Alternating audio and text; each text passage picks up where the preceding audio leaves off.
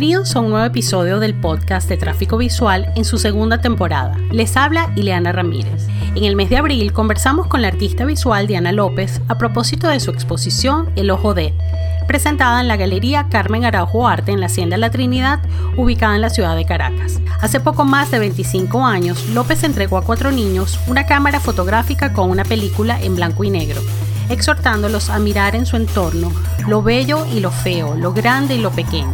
El proyecto fotográfico resultante se expuso en la Sala Mendoza en 1996 con el título Esto no es un martillo. En 2021, la artista revisitó nuevamente estas imágenes para reunirlas en un libro de artista de edición limitada, diseñado por Faride Mereb e impreso por la editorial Ex Libris. Así reza la nota de difusión de la muestra que contó con la curaduría de Jesús Fonmayor y clausuró el pasado 17 de abril. En la conversación que oirán a continuación, Diana nos reveló anécdotas y relatos de sus primeras obras, el sentido crítico y a la vez lúdico de sus propuestas, la importancia del performance y el carácter participativo en su práctica artística. Ya para terminar, conocimos más de su vocación por la cultura ciudadana, que le ha dado a conocer como una gerente cultural de larga trayectoria y su incansable labor como activista en la defensa de derechos humanos.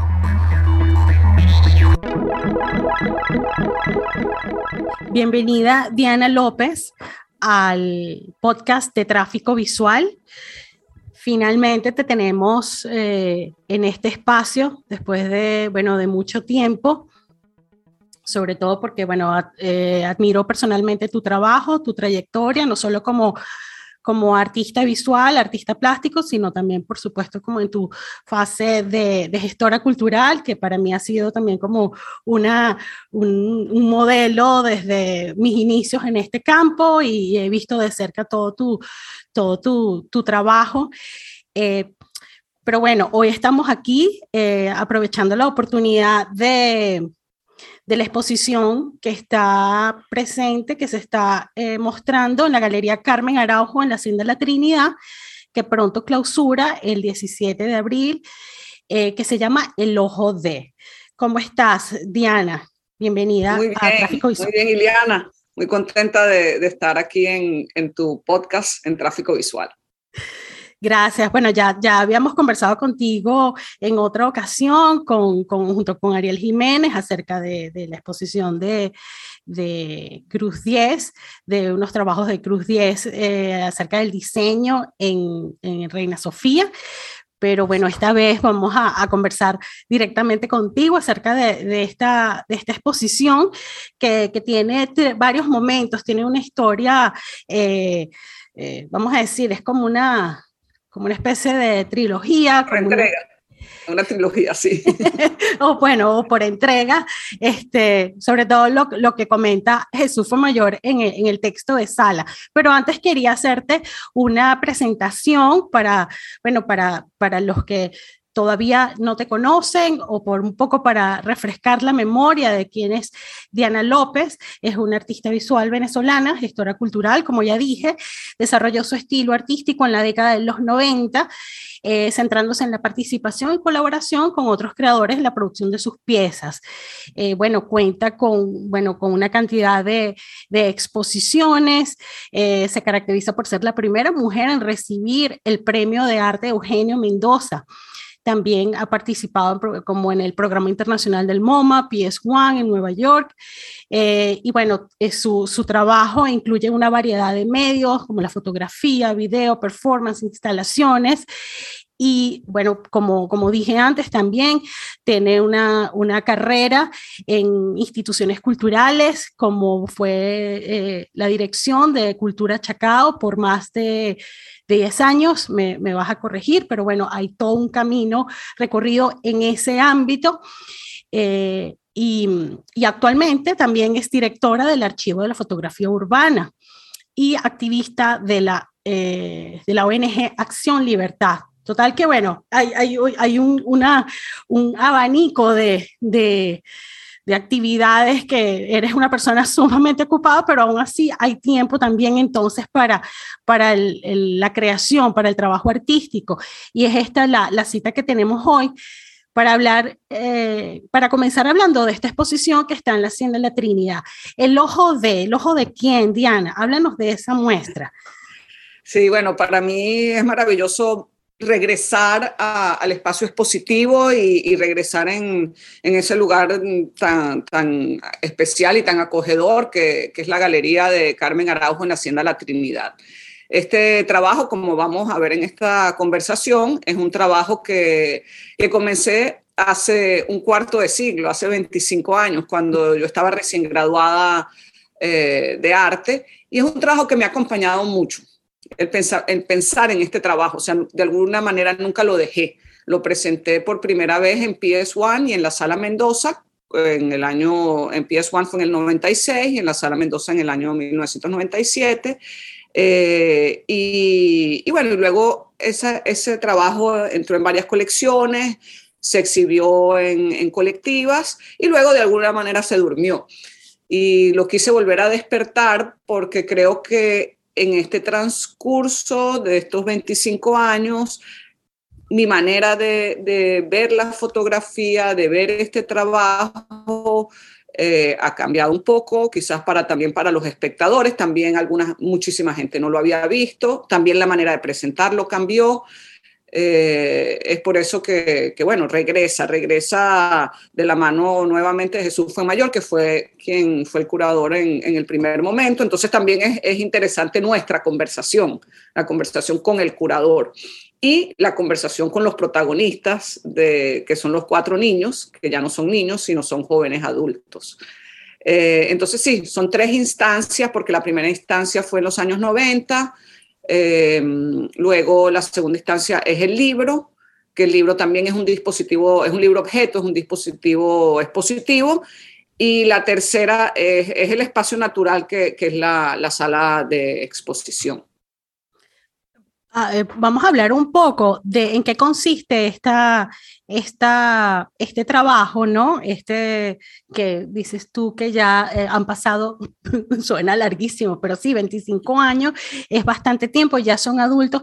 Estos niños que, ¿cómo colaboraron contigo? ¿Cómo participaron contigo en, esta, en este proyecto artístico? Entiendo que son un conjunto de imágenes que ellos realizaron con, con, unas cámaras, pero había, una, había un trabajo conjunto contigo, había un acompañamiento, eh, vamos a decir, en coautoría, em, donde, donde cada uno también estaba ubicado en, geográficamente en un país, en una ciudad diferente, y ahí es donde tú de alguna manera también haces no solo un trabajo eh, artístico, pero también hasta de alguna manera editorial o curatorial en, en esa selección de, de, imágenes. Pero vamos a ir a como a la raíz del asunto, eh, ¿cómo surge esa, esa idea de y de trabajar con estos niños, que entiendo que los conocías también, eran allegados. Sí, bueno, siempre, mm, y en ese tiempo de mi vida, siempre me interesó trabajar con niños. Trabajé este, desde muy joven en, en campamentos de, de, verano para niños y me han interesado mucho este, tanto los niños como, como los adolescentes esos tiempos. Entonces, bueno, era natural para mí trabajar con, con estos niños. Ya había tenido contacto con, con niños a nivel, pues, como de, no, no escolar, sino a, nivel, pues, de taller, de talleres artísticos. Eh, voy a hacer como un, recuento también en, en, mi propia niñez. Para mí eh, fue muy importante mis prácticas artísticas como niña. Por ejemplo, estuve en un taller eh, que, que, eran los talleres de, que organizaba la Sala Mendoza en, Luisa Goiticoa, en el Jardín de Infancia Luisa Goiticoa, y tuve la oportunidad de, hacer un taller con Mercedes Pardo. Yo tendría siete años, pero lo tengo muy fresco en mi memoria. Eh, recuerdo los colores, los, los, papeles que ya nos entregaba muy grandes y bueno, esa experiencia me marcó, me marcó experiencias con Beatriz Plaza en cerámica y así, así tengo mucha experiencia. Yo creo que eso eso es lo que también me acerca porque me acerca a los niños porque sé la importancia de tener ese, ese espacio de la creatividad muy bien cuidado durante la niñez. Entonces, bueno, regresando a, a, Franklin, a Gala, a Wen Yu y a Lucy, que son los cuatro niños con quien trabajé, son cuatro niños que entre ellos no se conocen, no estaban en ningún taller. Yo los conozco porque conozco a las familias y a, esos padres les, les, digo, bueno, estoy haciendo esta exploración con niños, con la imagen fotográfica y si me permitían trabajar con ellos, con estos niños. A cada uno le entregué una cámara, una cámara, no una cámara desechable, una cámara este, de buena calidad, con su zoom, con su flash, y a cada uno le entregaba varios rollos de fotografía, blanco y negro. ¿Por qué blanco y negro? Bueno, para acercarlo pues a la fotografía artística, a la fotografía documental. Eh, entonces el tratamiento desde el hacer la imagen ya tenía como, ya se le daba un cierto nivel. No era algo rápido, no era algo instantáneo, sino era algo que conversábamos. Yo iba durante tres meses, una vez a la semana, y me reunía con ellos, a veces paseaba, hacíamos un cuaderno.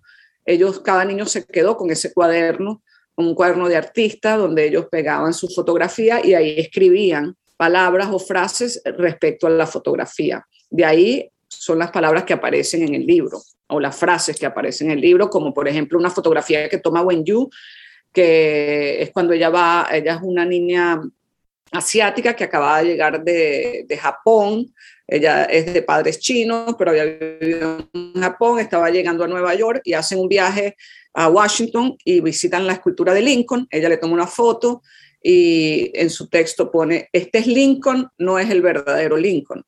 Bueno, eso por supuesto nos recuerda a Magritte, esto es una pipa o no es una pipa, ¿qué es una pipa? O sea, ella está en ese proceso de, entender lo que es la representación y lo que es la realidad. Entonces, bueno, estas, estas imágenes eh, de estos cuatro niños pues nos empiezan a, a develar el mundo de cada uno de ellos. Em, es, es, muy interesante, bueno, esta, esa metodología o esa estrategia que, que tú eh, dispones eh, para, para, ese trabajo, eh, leí de, de, acuerdo al texto de Jesús Mayor, que también, o sea, desde, desde los 90, cuando se hace esta primera, primera presentación de, de estas fotografías, Luego, para esta nueva, nueva mm, exposición, se toman también una serie de decisiones que cambian un poco esa visión, la tuya, inclusive Jesús fue mayor como el curador que, que, te acompañó desde un comienzo con, bueno, ya con, esta idea, eh, en, en, ampliar las fotografías, en hacer una impresión mucho más mm, casi que pictórica, ¿no? De estos, de estos retratos que estos niños iban, realizaron y en esa forma de, agruparlas o de reunirlas. Entonces, eh, y también por las eh, charlas que, que, pude asistir, la conversación que tuviste con, con, con Jesús fue mayor junto con Constanza, inclusive la, de esta semana pasada junto con Joana Pérez Daza, para hablar propiamente del libro como, como el contenedor ¿no? De, de, de, de, también de toda esta, de, toda esta reflexión. Y también te pregunto, eh, ¿se pensó primero como un libro, como una exposición, o a raíz de la, de la, del, del trabajo, de todo ese material, entonces se, se, se llegó a la, a la conclusión de también realizar un libro? Sí, la, primera siempre fue una exposición. En, en, los años 90 lo pensé como, como una exposición. En el tiempo yo tenía guardado esos negativos y los tenía en una caja y, y decía, bueno, esto, esto ¿cómo, cómo lo transfiero a, a un nuevo formato? Algo que quede más en el tiempo, porque bueno, como sabemos, las exposiciones tienen, tienen unos tiempos muy, muy específicos y, y bueno, después pueden pasar a colecciones, pero, pero no pierden, o sea, no tienen la misma permanencia ni, ni la misma capacidad, pues, de, de, bueno, de multiplicarse. O sea, para mí este libro, el libro El Ojo de, es un, es un múltiple. Es, es haber creado un, un libro objeto este, donde la exposición se, se traslada pues a, estas, a estos espacios menores, sin embargo, eh, se despliega. Entonces, siempre va a requerir, requerir un poco de espacio. Es decir, para el que lo tenga, eh, bueno, que sea una mesa, para poder un poco ver esas imágenes en conjunto, para desplegarlo. Entonces, bueno, eh, empecé a trabajar en el libro con, con la diseñadora Faride Mered en el 2019 entonces sí, primero vino el libro y luego una vez con el libro este, quise regresar al espacio expositivo. Quise mostrar el libro también en el espacio expositivo porque está allí. Eh, también están unos collages que hice tomando fotos del libro. Es como que como otra mirada y ahí sí apropiándome yo más de las imágenes. O sea, ahí sí las tomo yo finalmente y cierro el proyecto.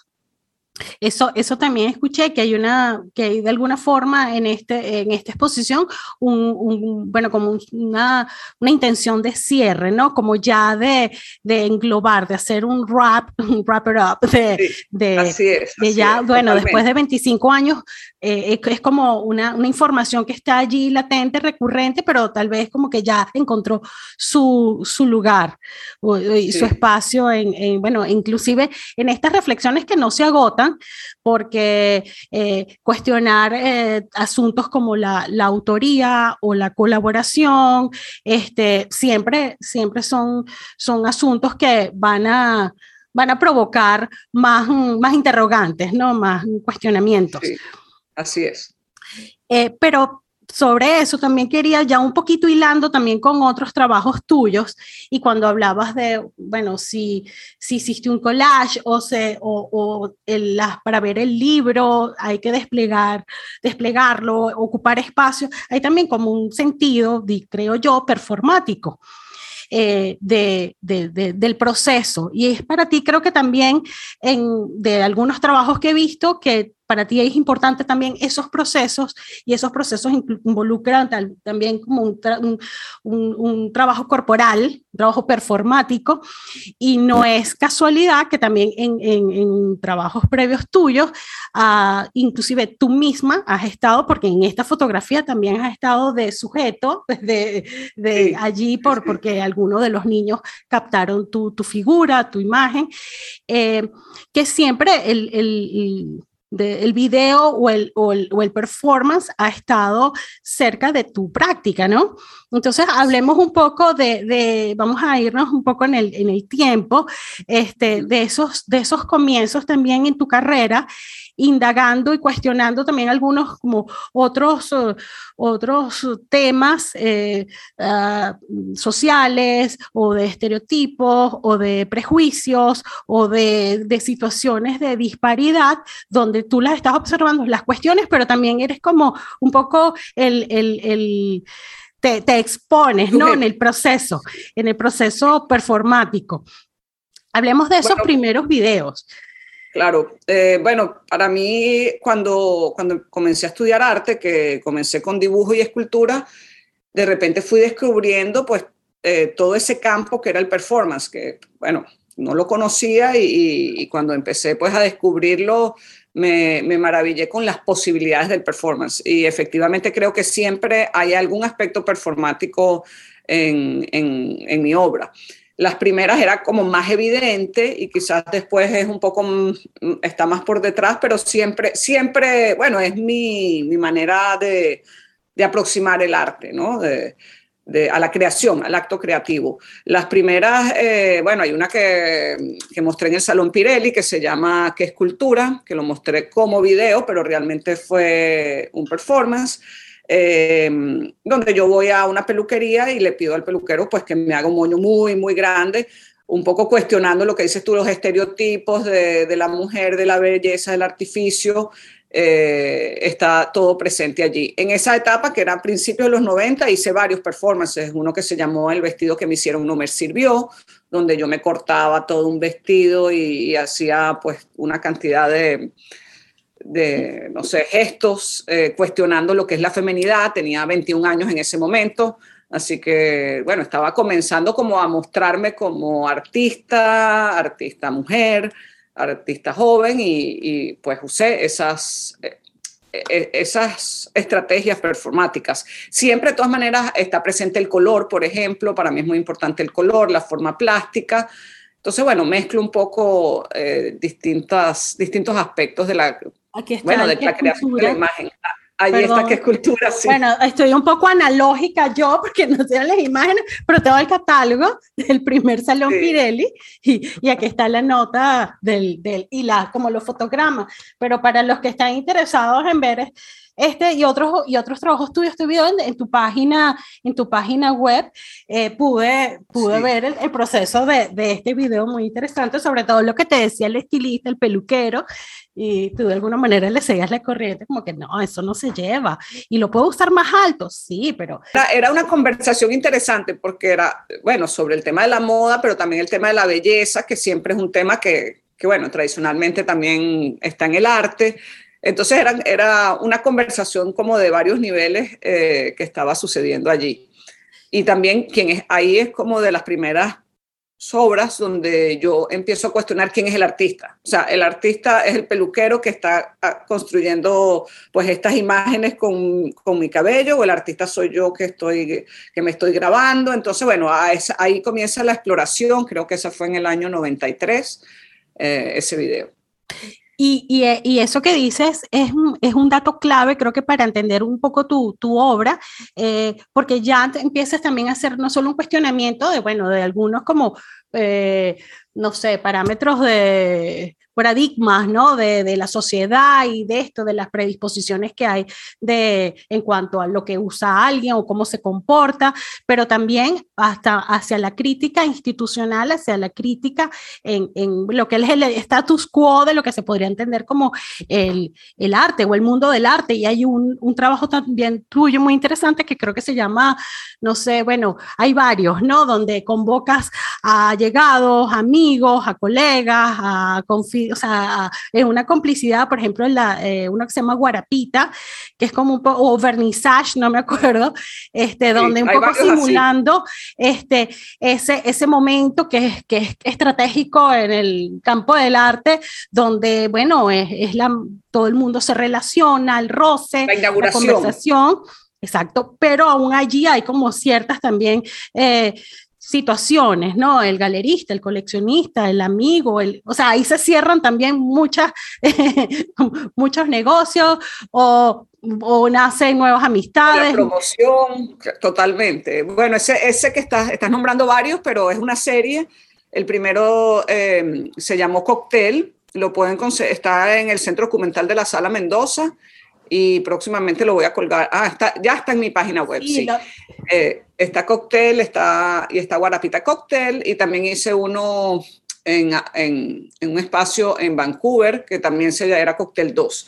Y es sí, ahí, ahí lo que hago es invitar a, bueno, a gente afín al, al medio eh, cultural a una exposición donde no hay nada donde lo que hay son los, ellos, que son los protagonistas, o sea, es decir, los, que tú estabas nombrando, eh, bueno, el público general, o el coleccionista, o el curador, o amigos artistas, ellos, ellos son la obra. Eh, y es muy divertido porque, bueno, siempre también está, bueno, hay, hay un... Este, hay un ofrecimiento, o sea, hay un cóctel, una copa de vino, y entonces, bueno, la gente sin darse cuenta se empieza a conversar, nadie pregunta, bueno, ¿y cuál es el arte? Ellos son el arte. Exacto. Este, pero pero la, la, situación sucede y dura hora y media, dos horas, como normalmente dura una inauguración. Yo tengo un camarógrafo que hace el video y, bueno, esa es la obra. Entonces ahí estaba cuestionando, como dices tú, más allá de la sociedad en general, estaba cuestionando nuestro medio artístico. ¿Qué sucede? ¿Cómo nos relacionamos en, en nuestro medio? Eso, esos videos son de finales de los 90. O sea, posteriores al ojo de. Eh, exacto, pero, pero de ahí alguna forma, sí, o sea, hay, hay un hilo conductor que te, que, que te, bueno, que te persigo, tú lo persigues, están allí eh, eh, acompañándote en, en, esa, en esa relación con el otro, en esa relación con alguien que trasciende también como una, una, una pulsión tuya, sino también en, la observación del otro, de la, de la de, y, y, un posible resultado. Yo vi el video, que sí está en tu página, porque gracias a tu página que pude ver algunos videos de cóctel, y alguien decía, bueno, ¿y qué va a pasar? Porque todo el mundo está como en cierta expectativa y que no, es que alguien decía, no, es que no, está la cámara, es que así como que estamos aquí, estamos aquí, y, y nada, y, y ahí también como una... había una expectativa de una situación que no pasa nada, sino lo que pasa es que ellos fueron invitados, convocados y las paredes están todas blancas. O sea, es evidente que, bueno, el arte, ¿dónde está el arte? No? Un poquito es la pregunta. Bueno, ¿quién es el arte? ¿Dónde está el arte? Eh, está la complicidad. O sea, ellos, tienen, ellos son mis cómplices porque fueron, asistieron, eh, la gente se vistió elegante para, para asistir. Eh, y bueno, un poquito, como que yo siento que algunas de estas obras desnudan un poco, le quitan, desnudan eh, algunos procesos y algunos de nuestros comportamientos. Siempre con un poco de humor, ¿no? También hay algo de, humor este, en, en todos estos eh, todos estos videos. Sí, eso he visto que es, es, como una, una también es una dinámica eh, de que invita a relajarse, a compartir, a socializar. Eh, en, las fotografías del el ojo de es una socialización entre, entre los niños y los objetos, su entorno, pero muy bien pudo haber sido familiares o, em, ¿sabes? Como lo que, lo que estaba a la mano, lo que estaba alrededor, pero en el caso de, creo que se llama Lucy, eh, no recuerdo, eh, ahí también eh, ese, ese ejemplo es como más hacia la distancia de ver un paisaje más, más macro, no es tanto como la inmediatez de, de las cosas que tiene en su casa, sino y va un poco más allá, ¿no? Que es el, el paisaje externo. Sí, este, bueno, todos, todos de alguna manera toman alguno así. Gala sobre todo toma el mar, toma los edificios. Eh, y sí, todos están entre lo adentro y lo afuera, pero eh, todas, creo que un hilo conductor que está en mi trabajo es la cotidianidad y cómo los relacionamos con nuestra cotidianidad. Yo creo como un espacio, bien sea el espacio físico de, estas galerías vacías o, bien sea este espacio del cuaderno donde trabajo con los niños con las imágenes, creo algún espacio para, para, para dialogar nuestra cotidianidad. Eh, porque porque bueno, esa, cotidianidad del, sector artístico, del sector cultural, de ir este, a, los vernizajes, a las inauguraciones, bueno, eso es parte de nuestra cotidianidad, eh, que, todavía hoy en día persiste, ¿no? Han pasado también como 25 años desde eso y, nos, seguimos relacionando de, de, esa misma manera. Ahora hay otros medios como el que estamos usando tú y yo hoy, que, que es el Zoom, que es todo lo virtual. Todas estas obras de los 90 hay que recordar que, realmente eran, estaban en el mundo analógico. Eh, todavía no habíamos dado ese salto a, este mundo virtual que, bueno, yo espero ir incorporando en mi nueva práctica, en mi práctica actual, cómo, cómo lidiamos también con la cotidianidad y lo, y lo virtual. Eh, todavía estoy desarrollando, hacia allá van mis nuevas obras, pero todavía no, no las he... Estamos en... pero, estoy dando hacia dónde va, hacia dónde voy ahora. Ajá, ya estamos ahí dando una pequeña primicia. Pero sí, creo que tuviste la visión porque inclusive en estos medios eh, aseguraste una permanencia de la imagen, ya sea la imagen en movimiento o las mismas fotografías. No solamente fue un, performance y una actividad que, bueno, efímera o un happening, sino que también había una idea de, de bueno, de preservarlo de alguna manera y en el tiempo es que vamos eh, bueno, desde lo más eh, estético, o sea, analizar esa, la, materialidad, ¿no? Lo que se ve, pero también el significado del momento. Entonces, es muy valioso que muchos de tus trabajos también están, uh, empleaste el, es una combinación, o sea, hay video, video hay fotografía, y eso me recuerda a un trabajo ya en los 2000, eh, más, más entrado en los 2000, que se llama... Eh, otro tránsito. Creo que eso fue el Centro Cultural Chacao. Sí, ese lo hice en, un festival que se, que se llamaba ah. ID Performance. Correcto, correcto. Dedicado justamente al performance, ¿no? Correcto. Este, y mm, ese, ese, fue curado por Marielena Ramos y, y, bueno, también pueden ver algunas imágenes en, en, mi página web. Allí trabajé con un grupo dancístico eh, de personas que, de, distintas, de distintas capacidades, eh, personas que estaban, las dos personas con que trabajé para, para esa obra en particular, eh, hicieron su participación desde sus sillas de rueda. Eh, y la obra tiene que ver con, con, miedo, con el miedo y con la parálisis y cómo, cómo superamos esos miedos y esa parálisis. Entonces yo ahí sí incorporaba, bueno, nuevamente al público que asistía al performance, pidiéndole a cada persona que escribieran cuáles eran sus miedos en un papel. yo, yo tenía todos los papeles, yo iba leyendo esos miedos mientras estas dos personas del grupo dancístico eh, iban haciendo una coreografía las ruedas tenían pintura, uno, uno tenía un color amarillo, el otro violeta, y lo hacían, transitaban sobre un encerado de camión. No sé si están claros lo que es un encerado de camión, pero los camiones cuando, cuando cubren su mercancía para trasladarla usan unas telas, unas lonas muy grandes, eh, y en este caso era verde militar y no era casualidad. Eh, eso fue, esa obra es del 2007. Luego, posterior a esa, hay otra que se llama Pintura de Acción en dos tiempos. Esas dos obras se conectan y por eso este, las menciono, porque la segunda fue realizada en Periférico Caracas. Los curadores fueron Jesús Fue Mayor y Félix Suazo.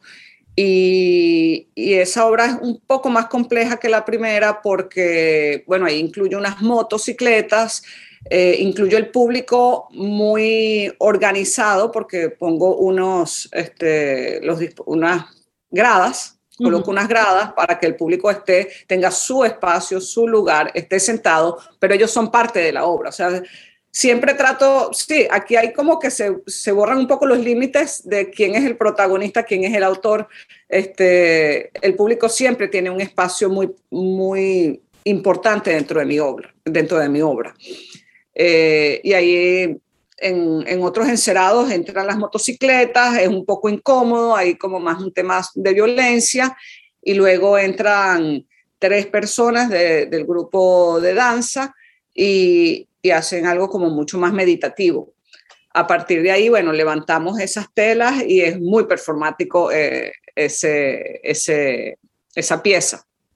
Sí, a propósito de eso, em, Félix Suazo en algún momento escribió para Tráfico Visual un, texto que se llamó El aplauso, nota sobre la performance artística y hace una, una mención de, de esa obra tuya del 2009 en Periférico Caracas y dice, pintura de acción en dos tiempos, ¿no? De Diana López nos coloca ante un caso particular y juxtaposición de registro, de un lado el video, del otro la pintura y el dibujo, y entonces él se pregunta, redundancia, hiperventilación documental. En la pintura y los dibujos vemos la huella yaciente de unos cauchos sobre la superficie del encerado, como estaba explicando tú, y el papel.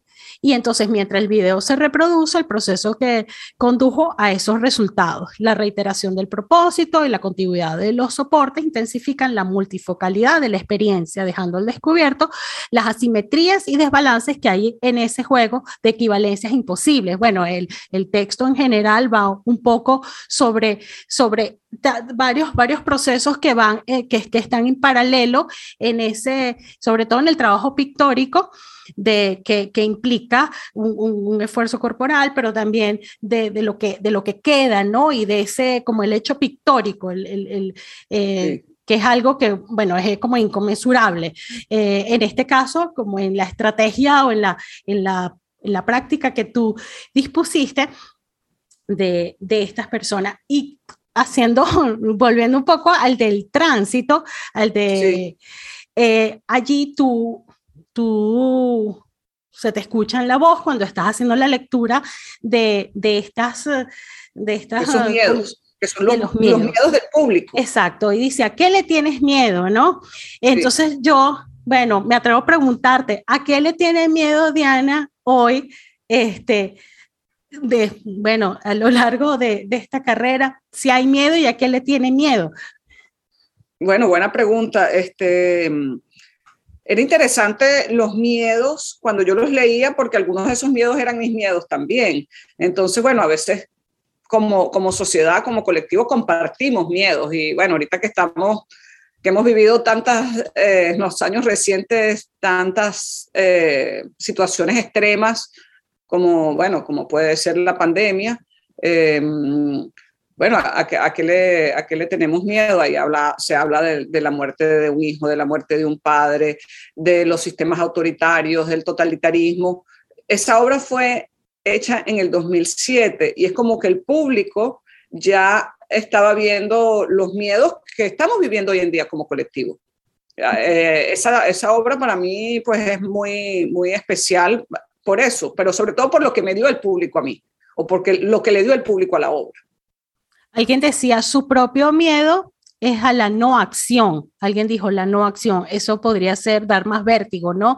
Paralizarse o, ese estatismo de, de, no, de no ver, de no, de no de no, poder actuar, claro, no poder hacer. Y quizás, bueno, por supuesto que es un, puede ser un miedo de un, de un creador, ¿no? No poder, no poder hacer, ¿no? Eh, y siempre uno se está confrontando con, con, ese hacer. Bueno, ¿cuál es la próxima obra? ¿Cómo la voy a desarrollar?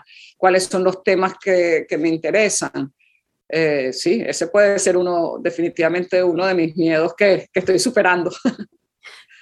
Eh, y Diana, en un poco como tratando de englobar también estos trabajos donde tú les das, eh, hay, hay, como una, unas, eh, no sé, unas instrucciones, hay como una especie de guion, pero tú de alguna forma también observas los ese proceso, ¿no? Ya escapan de ti, de tu control. O sea, hay como unas directrices, hay como una pauta, por decirlo, con estos este, muchachos en las motos y van a, van a marcar este, estas telas y estos encerados. Eh, las personas que de, de la danza en, sus sillas o, los niños con las cámaras o bueno, o, no sabes qué va a pasar en esas reuniones donde convoca, eh, ¿qué, qué, qué, sientes? Que, eh, sea, a nivel emocional es como una especie de vértigo, disfrutas que eso pase, hay como una especie de voyerismo, de, de como, como esa sensación de, eh, es como una especie de, de teatralidad controlada, pero al mismo tiempo muy sujeta a, cada quien, ¿no? Al, no, hay, un control, o sea, yo estoy cediendo el control del artista, ¿no? Generalmente, bueno, eh, bueno, yo soy una, una persona que me encanta ver los, los procesos de otros artistas. Y hay artistas que, que, uno ve que, bueno, controlan cada detalle y yo me maravillo con eso. Eh, sin embargo, mi trabajo tiene que ver más con lo contrario. O sea, yo creo una situación y en que, es mi canvas, ¿no? Mi canvas, mi espacio en blanco, es la situación que yo creo y le llevo unos materiales, vamos a decir, en el caso de pintura de acción en dos tiempos, bueno, pongo unos encerados, tengo este espacio maravilloso de periférico, que es esta sala, creo que, sí, la, de periférico, que creo que no me acuerdo el número de la sala. pero hoy día es el G, sí, sí, el G17 ahora, pero en ese momento era el G1, o sea, era la sala principal. Este, Exacto. esa sala realmente imponente, generosa en espacio, pongo las gradas, eh, o sea, creo una situación, pero después dejo ir un poco la situación. O sea, yo me acuerdo que cuando estaban las motos había gente que se, que se salió de la sala porque estaba incómoda, porque bueno, había este monóxido de carbono y es incómodo y el ruido, este, los motorizados. Entonces, bueno, hay gente que se salió, que después volvió a entrar cuando, cuando entraron este, los bailarines, la danza. Este, hay gente que aplaudió, hay gente que, o sea, eh, dejo, dejo que la situación, o sea, cede un poco el control. Y creo que, que, es lo que pasa desde el ojo de o desde qué escultura. O sea, desde mis primeras obras estoy haciendo ese ejercicio de ceder el control y luego, bueno, me toca el ejercicio eh, casi que de, retomar lo que se crea ahí y volverlo a presentar.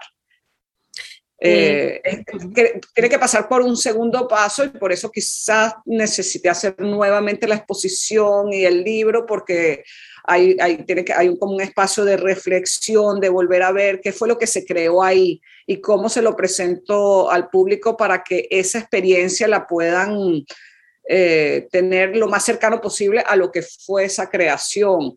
Eh, entonces, bueno, por eso son como muchos momentos de, de la creación de la obra. Y hablando eso, de también eso de de, esa colaboración, pero también de, ceder en un trabajo también reciente. Eh, está el, eh, la, exposición que hiciste a partir de dibujos que hicieron presos políticos. Eh, la exposición se llamó Lubianca, ¿correcto? Sí, correcto. Lubianca o dibujando con el lado derecho del cerebro. ¿Por qué se llama así? Bueno, Lubianca fue una cárcel terrible en Moscú, donde estuvieron este, presos muchos artistas y poetas eh, durante la época de Stalin. Y entonces, bueno, uno, a veces leyendo, leyendo, bueno, llegué a, esa, esa investigación sobre, sobre esa cárcel y eso que sucedió, que uno lo siente tan lejano y de repente, bueno, se viene más cercano, ¿no? De, tener esa vivencia cercana a los presos políticos y, y, bueno, me tocó a mí estar cercana y, y, como que tuve la necesidad otra vez de, de crear una situación eh, donde el arte y la creación pues es una herramienta.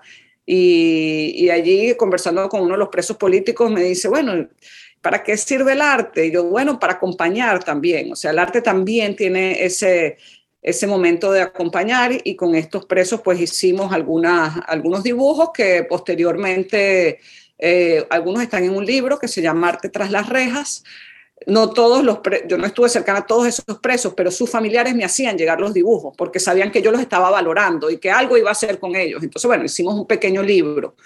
Eh, por supuesto, este es un trabajo hecho desde el dolor, este, donde son papelitos eh, muy pequeños sacados de, la cárcel y, todo es muy frágil en este trabajo. Eh, y, las, y luego está la instalación que, que la hice pues, con, con, los dibujos, con las pinturas que hizo Daniel Ceballos en el helicoide. Son unas pinturas de los rostros de otros presos políticos que estaban allí, como, como Lorenza Le, como Gabriel Valles, que hoy en día es un artista y vive en Bogotá. Eh, entonces, bueno, yo, yo, me comunicaba con ellos por el, por el celular y, y, los entusiasmaba a que, a que pintaran y para, para, ellos, bueno, fue una herramienta pues de, de mantener su, su, salud mental. Por eso, bueno, hicimos esta instalación entre Daniel y yo, que están las pinturas de él, y hay una imagen muy grande de, del helicoide y también hay, hay unas imágenes del cielo, porque yo les mandaba cielo, fotos del cielo, como, bueno, una idea de, de la esperanza. Entonces, bueno, ese, ese, ese es el, un trabajo muy, muy duro, pero que, que, que el resultado, bueno, un poco por, por, por todo mi tránsito de colaboración, pues me permitió hacerlo. Sí, es como que lo tienes, o sea, va, va en tu naturaleza. Recuerdo eh, una charla que diste en Beatriz Gil, que se, que se presentaron algunos de estos, de estos dibujos, que, bueno, a partir también de un libro que tú tenías y que ah, sí, como que el, el, libro eh, y bueno, no, o sea, el libro, el libro llegó a otras manos, más allá de las que tú querías, y, y fue perfecto. Y, y, entonces, qué interesante que a través de un libro, de una libreta, como la que vas chequeando, que ibas, que ibas revisando los, los bocetos o los trabajos de, de, de los niños en, en, el ojo de, este, también hay, hay un, seguimiento, hay como una, una, idea, que es como un dibujo libre, pero que tú eh, eres sus ojos también de... Eh, bueno, yo soy la que lo organizo, pues era como la necesidad, por eso es que llegaban a mí, porque ellos como que tenían la confianza, ya que hay temas de confianza, de que algo iba a hacer yo con, con eso, bueno, yo le daba el valor a, esos pequeños papeles, eh, un valor de documento y un valor este, también creativo. Cuando el nombre, el título de, la instalación es Lubianca o Dibujando con el lado derecho del cerebro. Dibujando con el lado derecho del cerebro es un libro que para mí fue muy importante siempre, de una americana, Betty Edwards, donde te enseña a dibujar y te enseña a observar. Y ese fue el libro que, que, que yo mandé al helicoide y que estuvo en varias manos y que, y que ayudó a, a, inspirar todo esto. Entonces, bueno, yo quería que estuviese en el título porque, bueno, también un homenaje a esta profesora que, que hizo este libro que en los años 70. Habla. Y lo que es el valor del libro, ¿no? O sea, uh -huh. lo que el libro, el proceso, todo eso está en, en esta en esta obra. Y el libro, a lo mejor en esos medios parece, o sea, tiene, tiene, una, doble, tiene una doble fuerza, un doble peso, porque eh, es un arma, es un arma poderosa eh, que a lo mejor subestima, eh, pero es, una, es una es una ventana, una, es, luz, es luz para, eh, para estimular la, el cerebro, la esperanza, la fe y, el entusiasmo. Es como ya inclusive un tema como bueno, imagínate lo, que, este, o sea, donde todo lo que fue el proceso, en, en, particular de Daniel, con quien, con quien desarrollé esa obra, eh, él no sabía pintar, él no sabía dibujar y llegó a hacer unos retratos realmente este, excelentes, extraordinarios. Entonces, bueno, era, era su reto, ¿no? Para todos los días y bueno, mandarle las pinturas, lo hacía a través de su mamá, comprábamos las pinturas, los óleos, él, terminó pintando en óleo, o sea, no es fácil pintar en, en óleo. Y, y, bueno, eso era lo que mantenía un poco eh, la esperanza, una manera de mantener la esperanza, había muchas maneras, pero esa fue la manera que con mis herramientas era lo que yo podía hacer sí, bueno, importantísimo. Y hablando de, porque justo en esta semana vi que los 90 se están poniendo otra vez de moda. Entonces, Pero qué bueno, ¿verdad? Y entonces yo siempre con, con, la, con artistas que he conversado digo que la época de los 90 aquí en Venezuela eh, fue, o sea, el esplendor, ¿no? Es como la época más movida, todavía había una escena en los museos, eh, habían fiestas privadas, habían como proyectos, eh, bueno, particulares, pero todo estaba, había un circuito súper poderoso. Y, y, no solamente en Caracas, sino en Venezuela, por ejemplo, estaba la Bienal de Guayana, que, que era fabulosa, yo fui en una oportunidad a Ciudad Bolívar y y bueno, allí estaban artistas este, de otras generaciones, entonces era una manera de, compartir, estaba, no sé, Héctor Fuenmayor, Pedro Terán, eh, y iban, eh, no sé, era, era, era un, o sea, era una ebullición de, de creatividad y, y, de aprovechar esos espacios maravillosos. O sea, para mí conocer el Museo Jesús Soto fue muy importante y participar en esa bienal, pero también habían eh, actividades en Maracay. Eh, y actividades en Mérida, y o sea que, que, no era solamente Caracas, había, había mucho pasando y además en Caracas llegaban artistas internacionales muy importantes. Eh, recuerdo, por ejemplo, Tunga o bueno, Alfredo Yar, Félix González Torres, mm, eh, en fin, bueno, una, eh, una exposición de Sofical, veíamos, eh, bueno, estaba todo eso sucediendo, entonces había mucho diálogo, ¿no? Estaba, estaba, fue un gran momento, sí, definitivamente. Curadores importantes venían, daban charlas, daban conferencias. Sí, no, definitivamente había, era, era un, un momento de, de, oportunidades, de crecimiento, de también de, de hacer, como de, de una generación que estaba eh, en, ese instante en proyección. Y, tú, tú, tuviste también eh, momentos en el exterior donde te estabas formando. Sí. Eh, y quería, bueno, esto es como casi que anecdótico. Vamos a decir que ya tengo un lado de la moneda, ahora quiero el otro lado de la moneda, y es el caso de eh, de una obra, de un homenaje que hizo Sandra Vivas, dice homenaje a DL. Eh, y mm, algo así como que la peor de todas, creo que se llamó. Y de eso no hay registro, pero bueno. Hay un pequeño registro porque mi, primera publicación que, que, hice, porque mm, tuve en el año 97, brevemente, tuve un espacio eh, dedicado a un lo que llaman un espacio de artistas, eh, porque no era una galería como tal, sino un, espacio para hacer exposiciones y allí Sandra Vivas eh, hizo ese performance, pero venía de que nosotras estudiamos juntas en, en San Francisco, en el San Francisco Art Institute, donde también estudió Sammy Kusher, que compartí desde ese tiempo mucho con él, con, con, con el dúo, que son Asís Kusher, eh, pude, en algunos retratos yo, yo fui la modelo. Eh, entonces, bueno, había, había, sí, había mucho intercambio. Después estaba Sandra, que, que, desarrolló pues toda su obra en el, en el performance y, y, esa, y esa en particular es un performance donde ella se, se, para de cabeza y está intentando pararse de cabeza. Yo creo que luego ella lo logra hacer muy bien, pero en esa todavía no lo, no lo lograba completamente. Sí, eh, leí que, o sea, lo llamó la peor de todos homenaje a DL. En el momento que lo leí era así como... ¿Quién será? Y después como que, bueno, ¿cuántas de él lo pueden haber? En, este bueno, tenemos una amistad desde, desde aquel entonces. Bueno, la amistad surgió en el Instituto Federico Brand, donde ambas estudiamos. Y, y, luego cuando yo me fui a estudiar a San Francisco, le mandé toda la información a Sandra. Ella consiguió una beca y, y también pues se fue para allá y estuvimos compartiendo bastante. Eh, y, También estuvo Luis Molina Pantin allá en la misma escuela. Ajá, ajá. Bueno, es que todo, como toda una, una generación que es muy sólida en su carrera. Y yo le decía en estos días a, a Dulce eh, Gómez que qué casualidad que en este momento en Caracas están exponiendo, estás exponiendo tú, estás exponiendo Mariana Punimov y estás exponiendo Dulce Gómez al mismo tiempo. Es verdad. eso, es verdad. eso, es un, eso es un indicio Tienes toda la razón. de la productividad la de, de, de, esa época. Sí, cada una tiene unas carreras tiene carreras, somos de la misma generación y, y, y todas hemos sido pues muy constantes con, con, nuestra creación, unas más prolíficas que otras, pero la constancia pues ha sido, ha sido está, está, allí y, y, por supuesto que me encanta que las nombres porque las admiro las dos, tengo, eh, tengo muchas ganas, le, le, escribí a Dulce, le dije que me gustaría mucho ver, ver sus pinturas nuevas.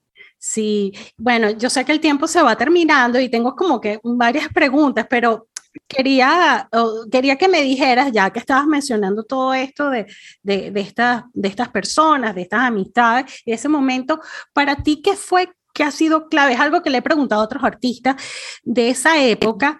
Que, que mantengas hoy, o sea, que haya sido, eh, aparte de, bueno, de tus estudios, que haya sido definitivo para ti y que hayas mantenido a lo largo de, de, tu carrera hoy presente para ti es como una, ya sea una palabra, una imagen, un momento o una persona que, que haya sido para ti vital, ¿no? En ese proceso y que hoy en día para, tú digas, bueno, mira, eh, todo tiene sentido. Este, wow, es, bastante, no sé, a lo mejor hay gente que te la responde rápido. Eh, para mí, bueno, Caracas tiene mucho sentido. Caracas como, como espacio porque eh, la mayoría de esas obras mías eh, las he realizado en Caracas eh, y, y, dialogan pues con, con ese pues, pues con, con, con, esa ciudad, con lo, que, con lo que he vivido en la ciudad y bueno, esas amistades que estás nombrando también todas se vinculan con, con la ciudad. Entonces, bueno, yo diría que Caracas es, es vital para mí. Y mm, hablando de Caracas, y no, no me quiero extender, pero eh, eh, tienes, ya te iba a decir, bueno, ¿y cuáles son tus próximos proyectos? ¿no? Pero yo quería brevemente, porque al lado de, de, esta carrera artística que, que, le has robado tiempo, no sé, la, la magia que, que, emplea para administrar. Eh, por ahí leí que decías, yo quisiera que el día tuviera más de 24 horas, pero eso, eso lo decías como que en el 2009. Ah, Hoy en día no sé si ya tienes esa capacidad tú esa faceta de, de, gerente cultural, de que ya hemos visto que eres muy organizada porque en tu trabajo artístico hay, hay, hay como una, un sistema, ¿no? Un, un, sistema de trabajo que lo pones a prueba, pero sí. eh, es, esa ese ámbito que también es muy complicado, es muy duro, pero que, bueno, que, que, ha dejado, que has dejado eh, grandes eh, para esa misma ciudad, para Caracas, una referencia importantísimo.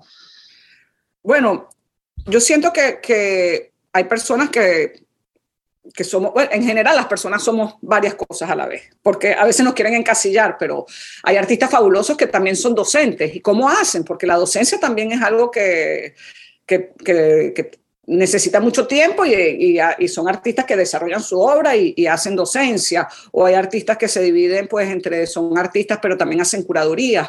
Bueno, en el caso mío es la, la gestión cultural que desde, desde muy joven, porque como, como narré antes, tuve el espacio local, en, el año 98 por dos años, luego hacía unos eventos en, en, un lugar que se llamaba El Trote, que se llamaban los miércoles lácteos, o sea, siempre haciendo, y, y, yo creo que es que mi propia práctica artística, que tiene que ver con colaborar, eh, es una manera de cómo he desarrollado mi práctica de gestión cultural, que siempre es aglutinar, que siempre es lugar, buscar espacios, crear espacios para crear, crear espacios para encontrarse.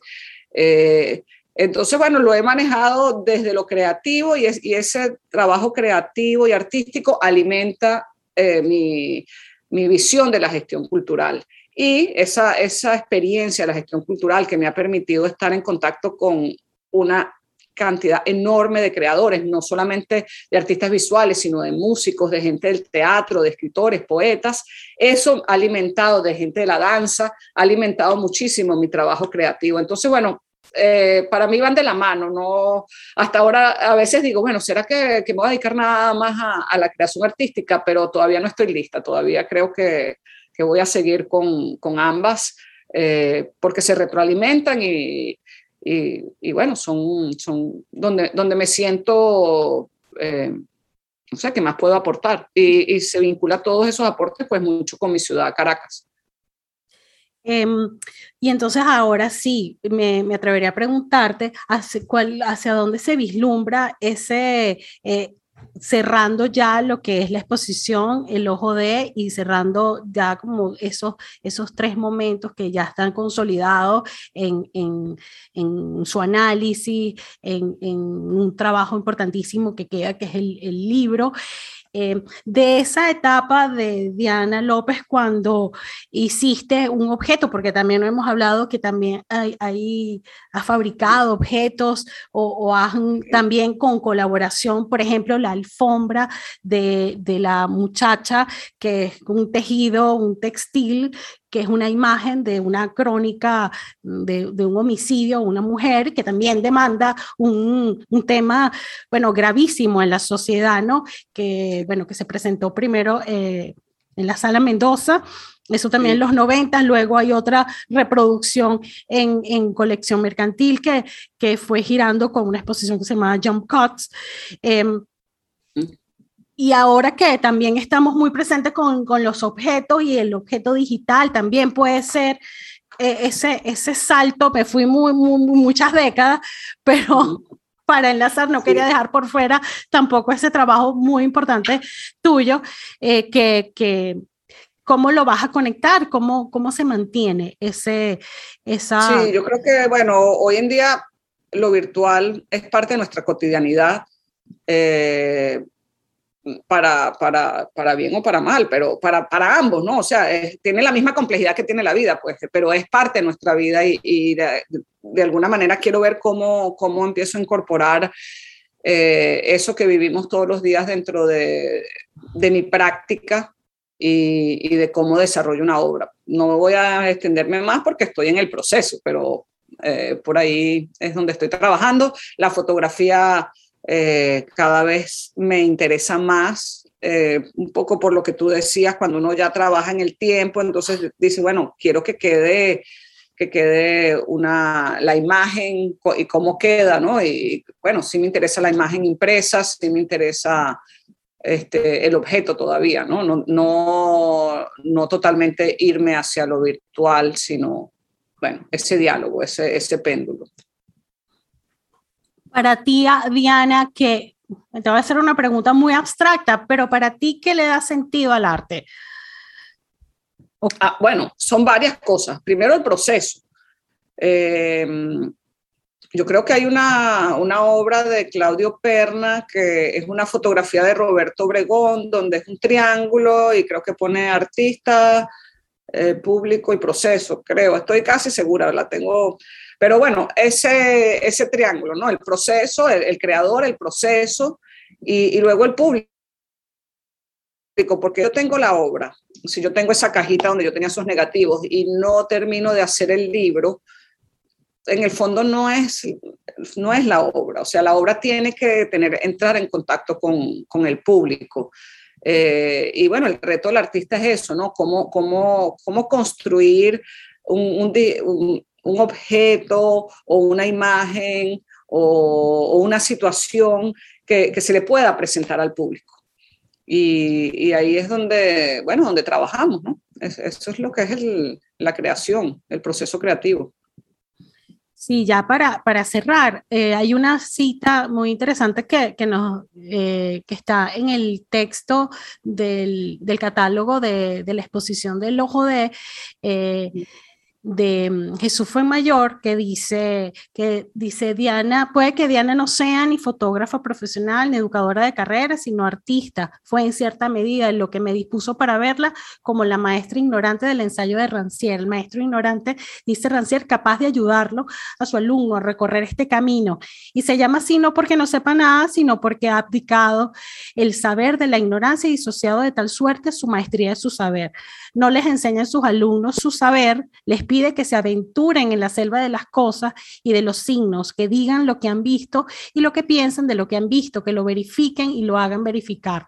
Lo que él ignora es la desigualdad de las inteligencias. Sí, esa cita, eh, bueno, que del texto de Jesús es, es, ya está, es como al final del texto. Es un texto que, que, los invito a leer. Está en la página web de Carmen Araujo y está en mi página web. Se llama Volver a mirar.